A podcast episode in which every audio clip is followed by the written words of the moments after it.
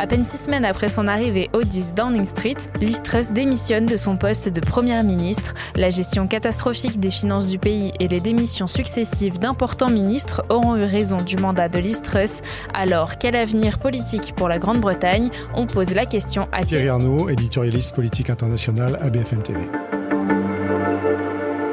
Alors Listros a annoncé sa démission euh, aujourd'hui, après 44 jours d'un mandat extrêmement turbulent, en réalité plutôt une trentaine de jours, puisque pendant deux semaines de son mandat, tout a été à l'arrêt en raison de la période de deuil euh, suite à la disparition de la reine euh, Elisabeth et elle a enchaîné les déconvenus, les erreurs, les désaveux au point que le parti se rebelle et lui fasse comprendre aujourd'hui qu'il était temps de tirer sa révérence avec ce qui restera de loin comme le mandat le plus court de l'histoire d'un Premier ministre britannique. Qui pourrait remplacer Liz Alors il y a une demi-douzaine de noms qui circulent. Le plus surprenant peut-être c'est Boris Johnson qu'on appelle à revenir dans la course, en tout cas certains l'appellent.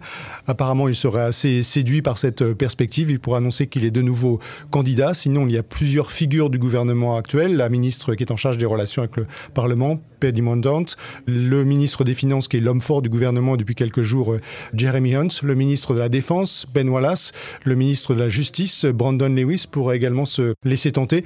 Et puis beaucoup de gens pensent aussi bien sûr à Rishi Sunak, qui est l'ancien ministre des Finances et qui était le principal adversaire de Liz Truss dans la campagne précédente pour devenir Premier ministre. Et finalement, il y a assez peu de chances que les conservateurs soient réélus aux prochaines élections générales. Le Parti conservateur, et il, est il est menacé de mort. En réalité, c'est ça que nous dit la période actuelle. Il va tout faire pour essayer de sauver sa peau, sauver celle du gouvernement et sauver celle du parti. Le calendrier électoral nous dit qu'il a jusqu'à la fin de l'année prochaine, puisque les dernières élections ont lieu en décembre 2019. Donc décembre 2024, c'est la date la plus tardive. Mais au Royaume-Uni, les élections peuvent avoir lieu à tout moment. En fait, c'est un peu le choix de la majorité d'aller voir le roi et de lui demander de dissoudre l'Assemblée pour tenir de nouvelles élections. Il va de soi qu'à ce stade, l'intérêt du Parti conservateur, c'est de surtout ne pas y aller maintenant parce qu'il est très en retard dans les sondages. Il a une trentaine de points de retard sur les, travaillistes dans les sondages. Ça veut dire que si les élections avaient lieu dans les prochains jours ou dans les prochaines semaines, le parti serait littéralement décimé, pratiquement rayé de la carte euh, électorale. C'est évidemment ce qu'il va tout faire pour éviter. Merci d'avoir écouté ce nouvel épisode de la Question Info. Tous les jours, une nouvelle question, de nouvelles réponses. Vous pouvez retrouver ce podcast sur toutes les plateformes d'écoute, sur le site et l'application de BFM TV. N'hésitez pas à vous abonner pour ne rien manquer. À bientôt!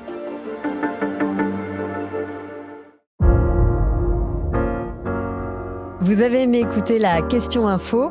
Alors découvrez le titre à la une, le nouveau podcast quotidien de BFM TV.